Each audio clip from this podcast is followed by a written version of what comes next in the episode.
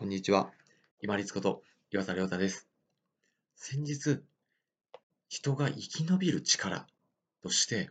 自分で気づき考えて自分の仕事を作り出すことが大事だという話をしました。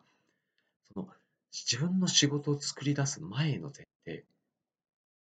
気づいて考える、この気づきですね、を生むためには、やっぱり疑問を持つことっていうのがものすごく大事ですよね。人間関係の中で、例えば自分に不愉快な出来事があったとします。あれ、人間ってなんでこんな変なことを言ったりしたりするんだろう？って、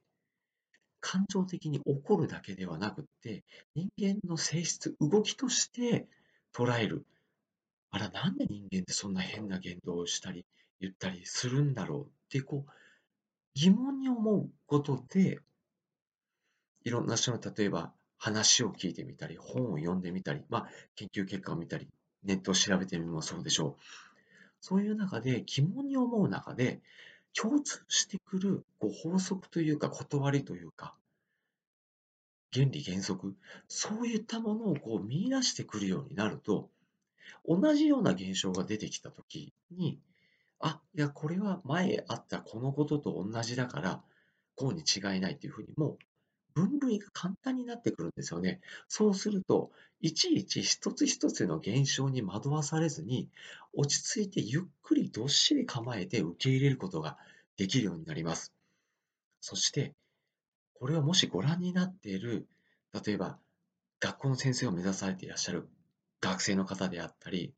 もう今現在先生をされていらっしゃる教職の方、もしくは保育の現場で先生をされていらっしゃる先生方、ぜひお伝えしたいのが、こういうこう疑問を持つような問いかけをたくさんしてあげてください。あの、保護者の方、親御さんたちもそうですね。我が子に対して疑問、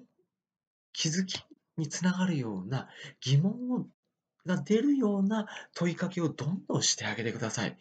そうすると、ん？で、いくつか多分自分が興味あるものが引っかかってくると思うんですよ。そうすると、言われなくても、自分で例えば人に聞きに行こうとしたり、本で調べようとしたり、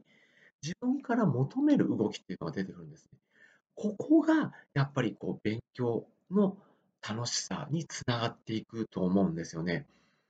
で勉強っていうのは結局学生、まあ、小中高大の学生だけじゃなくて、我々大人も一生勉強していくじゃないですか。いろんな出来事があったり、人から聞いた知らない単語をちょっと調べてみたりとか、あ、そういうこう動きがあったんだなっていうものに気づいて、何か新しく始めてみるとかですね。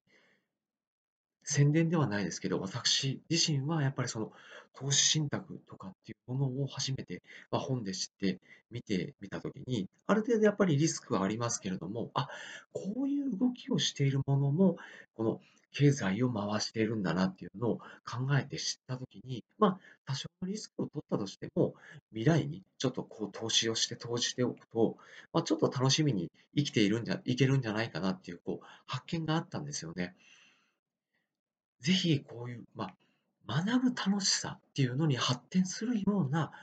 問いかけを、まあ、教育者の方であったり、保護者の方であったりは、ぜひ我が子、もしくは自分が関わっている児童、幼児に対してどんどん問いかけをしていっていただければなと思います。すぐに知識を与えるんではなくて、あら、それなんでだろうね？いつか調べてみようか。もしくは今度調べて分かったら教えてねっていうふうに、ぜひ様々な問いかけをしてあげてください。そうすると自分で学び、その、またその分かる楽しさっていうのを原動力に一生言われなくても学び続けるような体質になっていくと思います。気づきにつながる疑問を持つこと、すごく大事です。こう、あ、分かったっていう楽しさを一生持つための疑問、持っていきましょう。本日もご清聴いただきましてありがとうございました。皆様にとって一日良い日となりますように。これにて失礼いたします。